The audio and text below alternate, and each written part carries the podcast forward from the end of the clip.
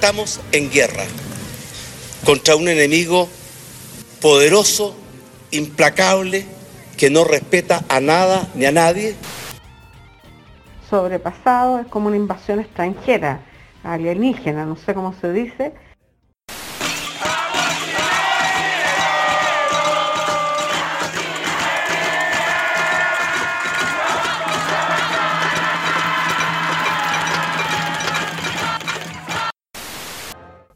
plebiscito, el primero en 30 años, nos debe servir para dejar atrás la violencia y las divisiones que hemos visto resurgir con dolor y tristeza durante estos días.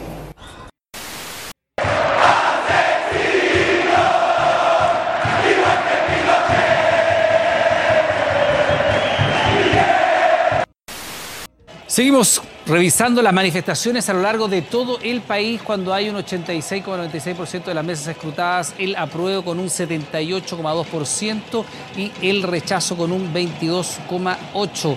Masivas manifestaciones en todo el país.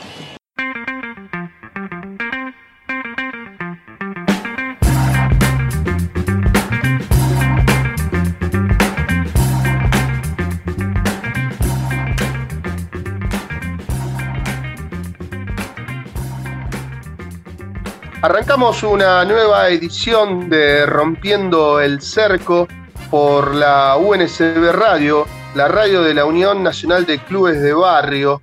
Hoy me acompañan en la co-conducción Pablo Benítez y en la producción eh, mi querido amigo Guillermo Dillon. ¿Cómo andan? Muy buenas tardes, ¿cómo les va? Todo muy bien, Martín. ¿Cómo estás, Guille? ¿Vos todo tranqui? Bien, bárbaro, bien, bárbaro. y contento de acompañarlos hoy eh, en la mesa, ¿no? Eh, de este lado, pasando, pasando el vidrio. Buenísimo.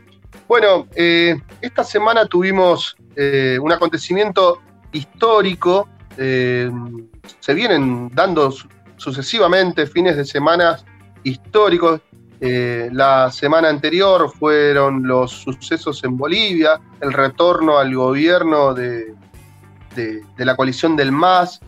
Y este fin de semana eh, se sucedió un hecho histórico en Chile, ya lo habíamos anunciado la semana pasada, y se votó eh, un referéndum con respecto a si se modificaba o no se modificaba la constitución del hermano país. Constitución que hay que decir fue eh, construida durante el gobierno del genocida, el desaparecedor, el verdugo del pueblo chileno que fue eh, el general Augusto Pinochet. En complicidad con otra persona eh, que pertenecía a los sectores civiles de la sociedad chilena, que era Jaime Guzmán, quien fuera asesinado en los años 90 por un comando del Frente Patriótico Manuel Rodríguez. Eh, dicho todo esto, el año pasado, en noviembre, eh, fines de octubre, principios de noviembre, todos se acordarán de los sucesos de manifestaciones que comenzaron con eh, el no pago de lo que, de lo que es el subte, ¿no? el metro que le dicen en Chile. Sí, el salto de los molinetes. no, de los jóvenes, pero sobre todo, Guille, eran, eran las chicas son las que empezaron, ¿no? Ese es un detalle también. Las mujeres, las niñas, adolescentes, chilenas, estudiantes, eh, tenían una consigna que era eh, no pagar es una forma de luchar, una nueva forma de luchar, un, concepto así, y ahí empezó toda una eh, manifestación popular de protesta contra el gobierno del actual presidente, que es Sebastián Piñera. Pero esto, si se quiere, también tiene otra, otra arista eh, previa, que fueron las, los alzamientos estudiantiles en Chile de los años 2006, 2007, 2011, la rebelión de los pingüinos, que esa nueva, esa juventud fue pariendo nuevos dirigentes, como es el caso de Boric, o de la diputada Camila Vallejo, perteneciente al Partido Comunista. de ahí viene toda esta juventud, se empezó a plantar contra un modelo neoliberal eh, nefasto que se ve expresado en las manifestaciones que, se vieron en los últimos meses, que fueron un poco atenuadas por la pandemia, ¿no? Pero que eh, fueron masivas y muy violentas. Sobre todo nosotros, creo Pablo, vos te debes acordar, cuando los liberales o los pseudos liberales se paseaban por los canales de televisión y nos decían que el modelo a seguir era Chile. ¿no? Incluso a algunos todavía se les escapa, ¿no? Como que Chile es el modelo a seguir, te decían. Miremos cómo está Chile. Es muy Así que creo que. Sí, Pablo, ¿qué vas a decir? no, eh, tu planteo claramente está perfecto, es una gran introducción, pero por ahí también es muy interesante entender un toque la situación desde nuestro lado. Esta, esta cuestión de que Chile es el modelo que se sigue diciendo por ahora, eh, también va de la mano con una cuestión que parece histórica en Chile. Siempre, es más, ¿sabes? del otro lado se decía mucho, esa admiración a la sociedad argentina que no se contentaba y que era sinónimo de cambio y que era combativa y que salía y hacía reclamos. Y la sociedad chilena siempre estuvo como más retraída o siempre se tuvo esa idea, esta cosa de la, de la sumisión. Eh, la Carta Magna, que es lo que se desata, que es lo que desata todo este quilombo de ayer, eh, se decretó en 1980. El golpe de Estado fue en 1973, es el golpe que derroca Allende. Allende es el, creo que es el único, eh, es el único gobernador de izquierda que gana las elecciones, digamos, a través del voto, y es derrocado y comienza una dictadura eh, más larga que la nuestra inclusive. 17 años. Exacto. Y con la particularidad de esta cuestión, de, mucho de que el chileno decía, bueno, monstruo, pero... No, monstruo. Bueno, huevón. Del otro lado de la cordillera, la facultad es gratis. La salud es gratis. ¿Por, qué de este lado no? Y se hablaba muy bien de que esos, esas características que tenemos nosotros fueron obtenidas a través de diversas luchas. Eh, yo creo que lo del año pasado fue el, fue el desencadenante. O sea, no existiría lo de hoy si no hubiese ocurrido lo del año pasado, pese a que, para, que de este lado de la cordillera quedó soslayado por la pandemia, porque hubo como un quiebre. A nosotros nos bombardearon entre octubre, noviembre diciembre, con las corridas en Santiago, con cómo se agarraban a los palazos con los carabineros, son los de Chile, creo. con los carabineros, de, ver esta imagen muy parisina, de ver a gente joven combatiendo en las calles. Yo, a mí me era inevitable compararlo con la situación que vivimos en París previamente a esto. Entonces, eh, es interesante ver de dónde surgió. Eh, siempre esa cosa Argentina de ombligo del mundo, nuestra dictadura, nuestra resistencia, la cual es cierta, pero eh, lo, de Chile es muy valorable por, porque pareciera ser que rompieron un estadio.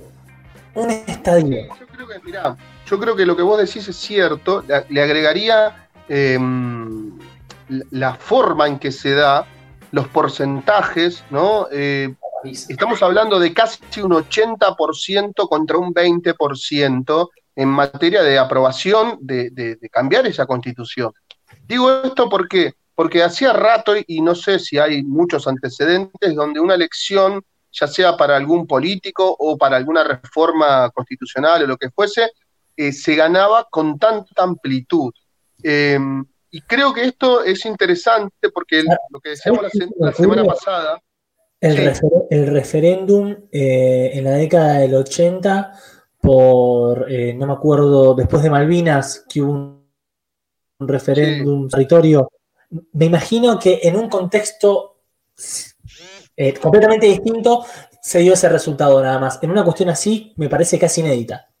Claro, no, no, no. Y aparte, en este momento de América Latina, donde eh, la semana pasada el MAS en Bolivia eh, sacó casi que 20 puntos de diferencia eh, nos pareció una guasada. Nos, y nos pareció una, guasada. Imagínate esto que estamos hablando de 60 puntos de, diferencia entre un proyecto eh, que, insta en principio al cambio y un proyecto eh, continuar con una constitución construida mediante la desaparición, mediante el terrorismo de Estado, ¿no? Eso es lo que, así se construyó eh, la, constitución de Chile. Por eso es saludable. Creo que también hay una cuestión generacional. Hoy miraba una, bandera que habían puesto eh, unos manifestantes en la, punta de la Plaza Dignidad, que es el lugar, el epicentro de las manifestaciones, que decían, somos los hijos de los que no pudiste desaparecer. Eh, y es todo un mensaje. Son las nuevas generaciones que no están dispuestas a querer seguir viviendo como se vive, con esa pobreza, con esa desigualdad, con esa, esa imposibilidad que tienen la inmensa mayoría de poder acceder a la salud, a la educación. La educación. Eh, son cosas que, los jóvenes ya no están dispuestos a, resignar, ¿no? Y me parece que está bueno que, esto sea, eh, que se ponga en discusión y que, salgan a la calle y, se pelee eh, y se logre un triunfo como, como lo que se logró, digamos, ¿no? Esto también lo eh, trajo para la juventud, sobre todo, que son los que más han salido a la calle, una cuestión represiva tremenda, ¿no? hay cientos de jóvenes que han perdido sus ojos debido a la represión que, los carabineros ejercieron durante todos estos meses. hay cientos de presos políticos, los gases, digo, hay, hay, toda una cuestión ahí que, y que hay que analizar eh, del rol de las fuerzas de seguridad. Es un denominador común también, Pablo. Eh, la, policía, chilena sabemos que siempre tuvo fama de garrotera. Desde, desde cuestiones políticas hasta Copa Libertadores, no, siempre se dijo, muchachos, en Chile, ojo, porque se sabe. Sí, sí, sí, pero aparte, aparte, lo que tenemos que decir es que eh, en todo nuestro continente, se dio lo que fue el Plan Cóndor, que fue esa idea que, se constituyó en, la Escuela de las Américas y que instó a distintos dictadores a ir dando golpes de Estado en todo el continente. Pero vuelta a las democracias, entre comillas, los aparatos represivos están intactos, están intactos. Por eso eh, se suceden cosas como eh, esta, represión en Chile, como eh, la represión, las matanzas que se dieron en Bolivia durante el gobierno de Áñez. Por eso eh, los, los, grupos dado en otros países como en Paraguay y demás, que atentan contra la población que lucha, que pelea y demás. Creo que, bueno, sin ir más lejos, en Argentina las fuerzas policiales, el gatillo fácil es una, es una nueva forma que tiene desde, que volvió la democracia, entre comillas, a, operar. Creo que eh, saludo, me pone muy contento que, se hayan dado estas victorias en los pueblos latinoamericanos, en, esta última que estamos hablando de Chile, creo que es muy, es muy importante.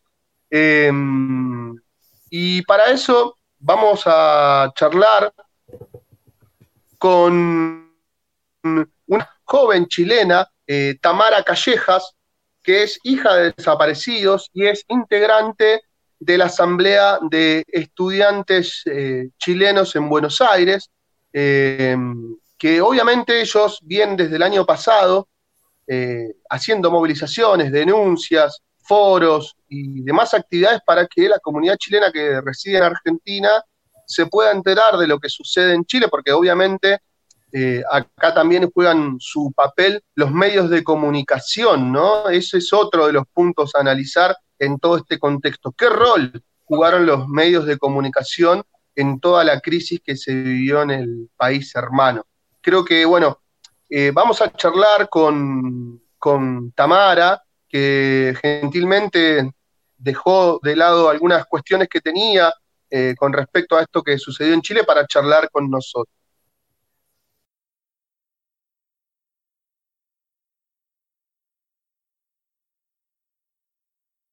Tamara, muchísimas gracias por atendernos, por charlar con nosotros.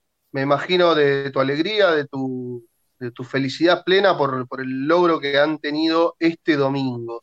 Tamara, ¿cómo sigue de ahora en adelante esta lucha? Digo esto en el sentido de em, que no se institucionalice o que haya algún tipo de, paso por el Congreso. Contanos cuál es la idea, cómo continúa esto.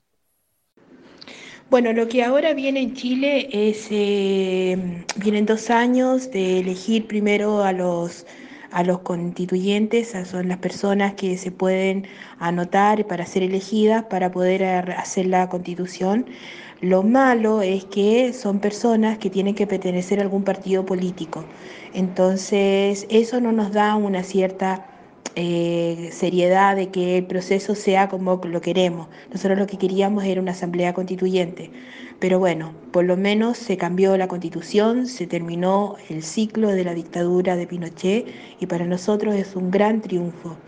Así que, bueno, lo que viene, como te decía, sería ahora em, dos años de elecciones eh, donde se van a elegir a los constituyentes, que serían las personas que van a hacer las leyes, van a hacer la constitución, ¿no? Este proceso tiene que ver con varias cosas, es un proceso muy largo, porque cada vez que se hagan algunas leyes van a ser, eh, tienen que ser plebiscitadas y la gente va a aprobar o rechazar dichas leyes, así que esto puede ser un proceso muy, muy largo. Eso es lo que se viene a nivel como tipo más legal y político en Chile. Bueno, Tamara, te saluda Pablo. Felicitaciones. Estamos muy contentos de este lado de la cordillera. Y te quiero preguntar, ¿hubo alguna instancia previa a esta que sucedió para poder modificar la constitución que dejó Pinochet? La verdad es que la constitución se reformó antes de que Pinochet saliera para poder eh, llamar a elecciones. Esa fue la primera reforma que se hizo, que fue una reforma muy básica, se hizo justamente antes de las elecciones a presidente del año 89 y esa fue la primera reforma que se hizo. Luego vino una gran reforma que la hizo Lagos, que Lagos gobernó entre el 2000 y el 2006 y esa reforma eh, dejó, fue tan cambiada, pero no en lo, en lo profundo, sino que fue cambiada, digamos, como en términos muy genéricos, eh, y esa tiene la firma de Ricardo Lagos, que fue presidente socialista, pero bueno, que pertenecía a la concertación de la época en Chile. Eh, esa fue la segunda gran reforma que se hizo a la Constitución, pero que sin embargo no cambió lo esencial, sino que fueron reformas que algo hicieron, pero la verdad que tampoco sirvió de mucho. Nosotros hace mucho tiempo lo que queríamos era derogar y anular esta Constitución del 80. Tamara, eh, ¿qué rol cumple los diputados eh, del Partido Comunista y del Frente Amplio si se quiere, digo, teniendo en cuenta el, desprestigio que hay sobre la clase política chilena, sin embargo, pudimos ver que, que algunos diputados van a las manifestaciones. ¿Qué rol cumplen en este proceso estas organizaciones, estos partidos con sus diputados?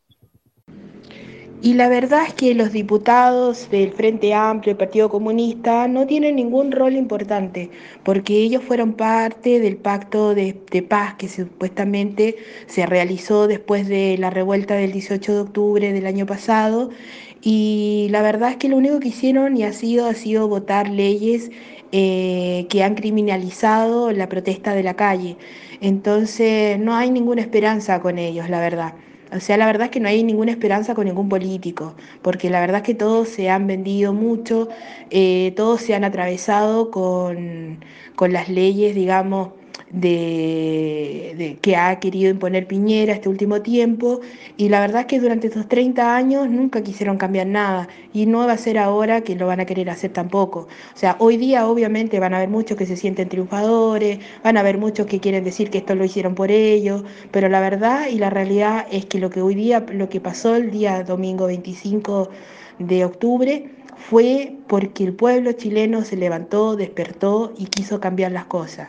Así que los políticos de verdad que no tenemos mucha fe de que ellos vayan a ser parte o lo más probable es que sí se suban al carro de la victoria, pero no van a ser parte del proceso. Tamara, eh, ¿cuál es la situación que se vive en Chile en materia represiva y de presos políticos? En el sentido de que, bueno, eh, debido a esta a esta masividad de la protesta hubo también una masividad de gente detenida. A esto hay que agregarle eh, la persecución al pueblo mapuche y el caso histórico de Mauricio Norambuena. ¿Cuál es la situación? Eh, ¿Hay algún tipo de planteo con respecto a esta problemática? Bueno, lo que te puedo decir es que sí, eh, después de la revuelta del 18 de octubre hay más de 100 personas creo muertas, hay 3.000 personas que están detenidas sin procesos. Eh, hay muchas cosas que están funcionando bastante extraña, por decirlo así. O sea, nosotros tenemos la sensación de que Chile hoy día está viviendo una democradura. Están los militares en la calle, hay estado de excepción, la gente, los militares, hay toque de queda. O sea, la gente a las 10 de la noche ya no puede salir más a las calles hasta las 5 de la mañana al día siguiente. Y están los militares patrullando. Eh, hubo violaciones a los derechos humanos desde la revuelta, sí, hay 500 personas que perdieron un ojo a raíz de los balines, de las lacrimógenas que llegaban en la cara. Eh, hay gente que fue torturada, hay gente que desapareció, eh, hay gente muerta, como decía al principio, y nada, la verdad es que los presos políticos hoy día están muy complicados, muy complicados porque no ha habido caso, a pesar de que existe la coordinadora 18 de octubre, que es la que está encargada junto con los familiares de estos chicos, porque la mayoría son chicos, hay algunos incluso que están en cárceles de jóvenes, que es el Sename, que es una cárcel que ha sido muy cuestionada por la cantidad de cosas y abusos que se cometen contra los chicos. Así que la verdad es que la realidad es muy complicada con ellos. Eh, y es bueno, nosotros desde acá de Buenos Aires estamos haciendo mucha fuerza y muchas campañas. De hecho, me gustaría también mencionar de que hay un chico argentino que se llama David Agustín Maril, que era primera línea y que está detenido eh, en Chile. Eh, estuvo casi ocho meses detenido y ahora le dieron la domiciliaria, pero todavía no puede volver a Argentina. Así que la cosa está muy, muy complicada. Y con respecto, bueno, al tema mapuche, el, el, pueblo mapuche fue militarizado desde el año, a ver, fue en el primer gobierno de Bachelet que mandó los militares para allá y esa zona ha estado militarizada desde hace mucho tiempo. Por lo tanto, es muy preocupante la situación de ellos. Eh, han muerto bastante, eh, ¿cómo se llama? Se me fue la palabra. Bueno, han muerto bastantes dirigentes mapuche. El último caso más bullado fue el de Camilo Catrillanca, que le dispararon por la espalda. No estaba haciendo absolutamente nada, pero era el hijo de un lonco que sí estaba, digamos, en la lucha. Así que obviamente hay casos eh, increíbles. La, eh, ¿Qué te iba a decir? Em, hay una policía especial que mandó Piñera también en este segundo gobierno, que se llamaba el Comando Jungla, que se fueron a entrenar, eh, creo que a Panamá. Eh, y bueno, eh, todos sabemos que Panamá existió la Escuela de las Américas, así que más o menos desde ahí viene la mano. este Comando Jungla fue el que mató a Camilo Catrillanca. Eh, así que nada, la verdad es que lo que está pasando con los, detenidos por, la revuelta es muy grave, eh, se le están violando los derechos humanos a ellos y a mucha otra gente. Para ir cerrando, para no quitarte más tiempo y agradeciéndote, te queremos preguntar si crees que con lo de ayer, todo lo que le hizo Pinochet al pueblo chileno eh, comienza a quedar de lado o si crees que todavía hay algunas conquistas por las cuales batallar. Yo creo que eh, hay que cambiar muchas cosas para poder terminar con el proceso de Pinochet.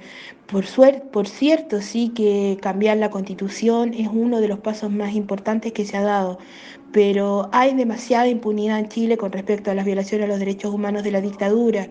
O sea, yo misma soy hija de dos, eh, revolucionarios miristas, eh, a mis padres los mataron en 1973 y yo soy la única hija recuperada chilena hasta el día de hoy. Eh, hay un debe con, las familias de los desaparecidos. Hay mujeres que han muerto sin saber su destino. Eh, hay el legado de Pinochet, la verdad es que fue muy fuerte en Chile. Yo creo que nosotros, a pesar de, que hubo una democracia, entre comillas, podría decirse, estos 30 años seguimos viviendo los rastros de la dictadura, que fue muy larga. Nosotros eh, tuvimos una dictadura que duró desde el año 73 hasta el año 90. Entonces fueron más de 17 años que la verdad que fueron muy, muy, muy complicados. Eh, eh, es muy difícil terminar con este vestigio, pero lo importante y lo, bueno y lo que quiero repetir y que quiero que quede muy claro es que hoy nuestros hijos son los que perdieron el miedo, lo, son los que salieron a la calle y los que hicieron que el pueblo chileno despertara. Por lo tanto, yo creo que hay una luz de que podría ser, de que las cosas pueden cambiar. Eh, hoy cuando veo la revuelta de, Chile y veo a la gente en las calles y veo cómo la gente hoy día sí exige sus derechos y sí exige, digamos, tener una vida digna, me parece que los muertos de la dictadura eh, no fueron en vano, sino que eh, solamente era cuestión de tiempo para que la gente se diera cuenta de que la única manera de cambiar las cosas es la lucha en la calle. Así que bueno, vamos por eso, por la lucha de clase, por cambiar las cosas y por una vida digna para Chile.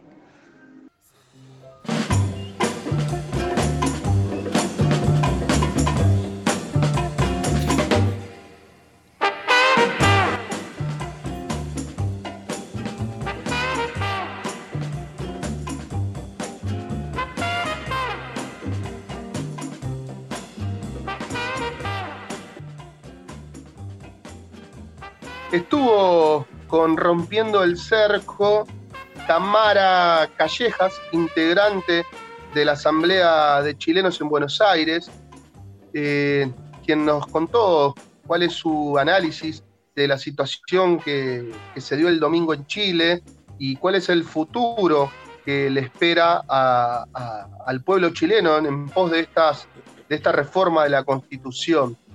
Eh, ¿cómo, ¿cómo, lo ves, Pablo? ¿Qué, ¿Qué, ves vos para el futuro? ¿Cómo pensás que se puede llegar a dar esto?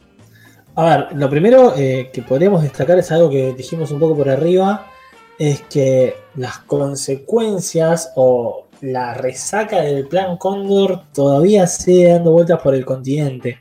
Eso por momentos, a veces cuando nosotros no sé, uno como nosotros cuando en la universidad o incluso tomando algo en un bar, te pones a hablar del tema y te dicen, no, para eso pasó hace un montón. Ojo, ojo con eso de que pasó hace un montón o ya no tiene nada que ver. Pero dice, fue una escuela y lo que se aprende en la escuela no se olvida. Esta cosa de agarrar militares de América Latina, llevarlos a, mostrarles cómo... Eh, cómo los franceses trabajaban, cómo los franceses eh, torturaban a los argelinos, que eran su colonia. Bueno, ahí, Pablo, ahí hay una película que siempre hay que recomendar, que es La Batalla Argel. Por tremenda, favor. tremenda película. Tremenda. Ya volverán las recomendaciones, pero a eso íbamos. Exacto. Sí, sí. Esas, Ahí cosas, esas cosas Es alta quedan. película. Esas cosas quedan. Y miren si no quedan, que ayer pese a haber un pese a haber 30 puntos de diferencia, recién ayer se dio ese debate. Al margen de que se pudo haber pensado realizarlo antes, o se haya realizado o no se haya realizado. Recién concluyó ayer. Tuvieron que pasar un montón de años. Sí, Así no, que- y aparte, 30 años. agregale. a- ¿Cómo, Guille? 30 años, digo, son, fueron 30 años. De hecho, una de las Exactamente. era. Eh, no, no son 30 pesos por el hecho del aumento del boleto, sino 30 años, ¿no? Que creo que esa fue la, Sí. la más clara de todas las consignas que, que yo vi. Me encanta la participación de nuestro compañero del otro lado del, del otro lado del vídeo. Hay que hacerlo, hay que meterlo más. Lo tenemos que traer. el- el- el- el- el- en la televisión chilena eh, hubo un, un videíto que, sur- que estuvo circulando por Twitter que un, un notero, eh, mientras la gente hacía fila para votar el domingo, se acerca a una señora y le pregunta eso, ¿no? Le dice, eh, como, ¿no? ¿Usted hace mucho que está esperando? Y, y claro, porque había una fila tremenda. Y la señora le agarró el vuelo y le dijo, hace 30 años. La. ¿no? O sea, fue, fue como eh, el, el- el notero eh, no supo qué decirle a la mujer porque la verdad que es, todo un símbolo. Yo creo que también eh, lo de Chile, como lo de Bolivia y como tantas otras peleas que se dan, eh, tiene una, carga simbólica muy fuerte. Eh, digo, por ejemplo, para los pueblos mapuches, que en Chile han sido perseguidos, que tienen presos políticos. Digo, para las mujeres en Chile hay otra, voy, a recomendar otra serie interesante sobre la realidad chilena que es La Jauría. Mírenla, ¿sí? Mírenla. es, es, muy buena serie que trata complicidad religiosa, política, policial, ¿no? Eh, muy interesante. Pero bueno, creo que, ha sido eh, el domingo una fiesta eh, para los hermanos y las hermanas chilenas. Creo que el, futuro debe, debe seguir en, el sentido de seguir construyendo nuevas realidades para los pueblos, para la gente. Rompiendo el cerco, saludamos el triunfo del pueblo chileno en su votación, en su eh, idea de transformar esa constitución, de, que se vean favorecidas las inmensas mayorías postergadas eh, que, tiene el pueblo hermano. Eh, Pablo, te mando un abrazo, lo mismo para Guillermo, nos estaremos encontrando la semana que viene en Rompiendo el Cerco por la UNSB Radio, la radio de la Unión Nacional de Clubes de Bar. Un abrazo para Muchísimas gracias y nos estamos viendo y nos estamos escuchando.